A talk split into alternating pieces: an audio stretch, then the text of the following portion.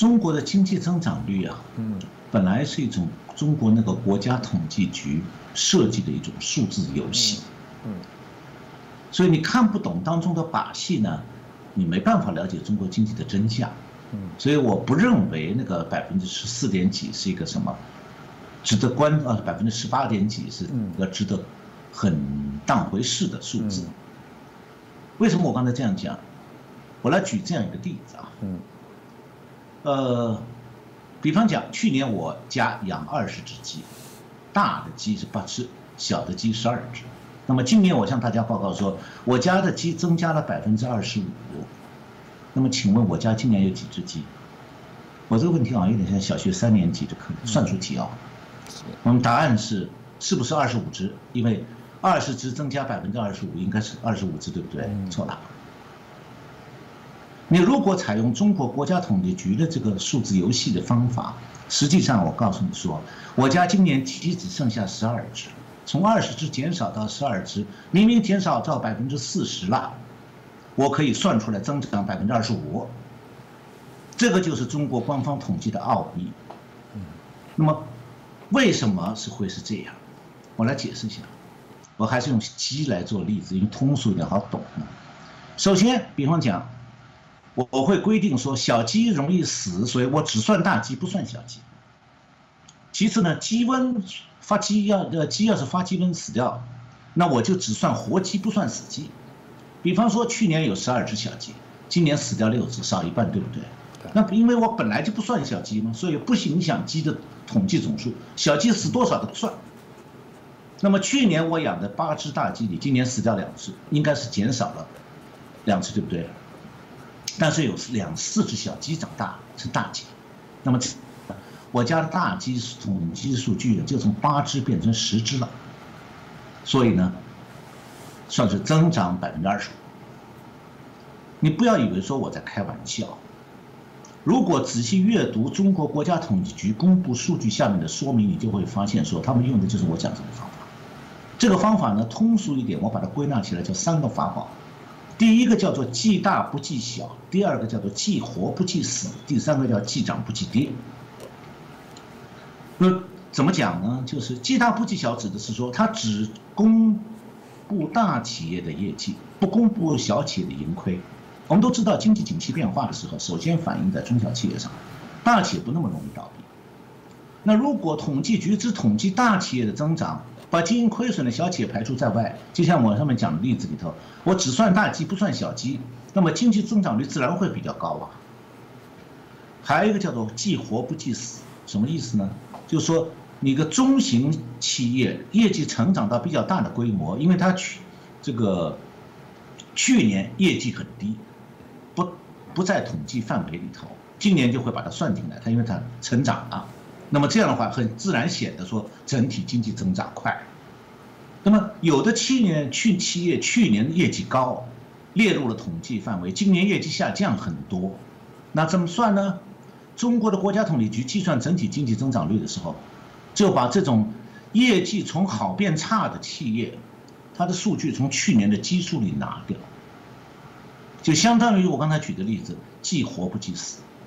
就是说，你这个企业经营不良、破产了、倒闭了，这个业绩变差太多，我把你排除掉，去年也不算你。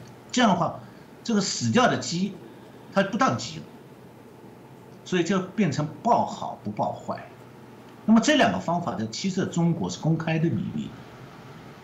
那么统中国国家统计局用了一个术语叫做统计口径或者统计范围。他玩弄统计口径，可以轻而易举让经济增长数据报好不好不报坏。大家不要以为是我瞎编啊！我要给大家念两句话，两段话，是来自于中国国家统计局四月十六号发布的统计新闻数据，标题是“二零二一年三月份规模以上工业增加值增长百分之十四点一”。在这段新闻最后一段是附注，关于统计范围的说明是这样写的：首先，他说。这个增长率是指年主营收入两千万以上的工业企业。其次，由于规模以上工业企业范围每年发生变化，和上年公布的数据存在口径差异。主要原因是统计范围发生呃统计单位的范围发生变化，每年有部分企业达到规模纳入调查范围，有部分企业因规模变小退出调查范围。这个统计范围的说明里头，第一条表示的什么呢？就是我讲的计大不计小。那只有主营收入达到两千万以上的企业才可以纳入统计。也就是说，小企业倒掉了，倒掉就倒掉了，反正我本来不算。那么第二条，表示的是说，企业收入达到两千万，今年达到了，去年没达到，那么今年列入统计，算你增长了。但是去年的基数不包括的。还有呢，就是如果你今去年达到两千万，今年低于两千万怎么办？我让你退出调查范围，就是说业绩下降、收入低于两千万或者破产的企业，不计算他们对经济的负面影响。这就是我前面讲的三大法宝当中第二个，既活不计死。有这两个法宝，中国公布的经济经济增长数据可以保证基本上只增长不下降。哪怕所有企业倒闭一大半，照样是增长。那还有第三个法宝叫既涨不记跌，什么意思呢？就计算企业收入和产值增长率的时候，它会把物价上涨成上涨的幅度低估一些。这样的话，就企业收入增加的部分里头，因为价格上涨带来的收入，也被算作经济的实际增长。所以简单来讲，国家统中国的国家统计局用这种半透明的方法，其实已经告诉我们说，它的经济增长数据。其实是因为计大不计小和计活不计死这种数字游戏，本来就不可以和上年对比，也是不可信的。那么要怎么样相信中国的经济增长数据？这个蛮高深的经济和统计研究课题。嗯，现在西方的不少大投行啊都有自己的一套估算方法，不过他们不会公开这他们用的方法，因为他们的方法有一点得就可靠。那我想，我们观众朋友们只要不是工作上必须钻研中国数据的可靠性了，也不必花心思了。嗯，我呢是因为以前的大学里学的就是统计，工作又长期呢这个研究中国的统计数据，所以积累一些体会。不过这些内容啊相当复杂，太专业了，所以不适合我们的节目讲。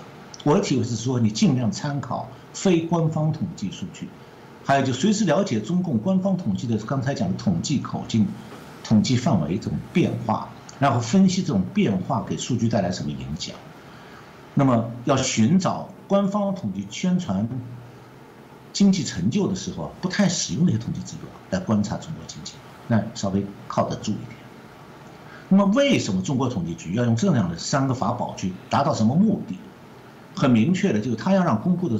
统计数据啊，符合高层的经济政策目标。反过来讲，就是说，高层提出什么样的经济政策目标，或者提出一个对内对外宣传经济政策的成就的口号时候，统国家统计局总能算出一个符合上面意见的数据。比方说像经济增长率这样的指标。所以在中国，上面要求是多少，统计局肯定给出符合要求的数据。那么对统计局局长而言，那是政治任务。从这个角度来看的话。你完全相信中共官方的增长数据的时候，等于就相信你完全相信中共文件口号。说白了，上当。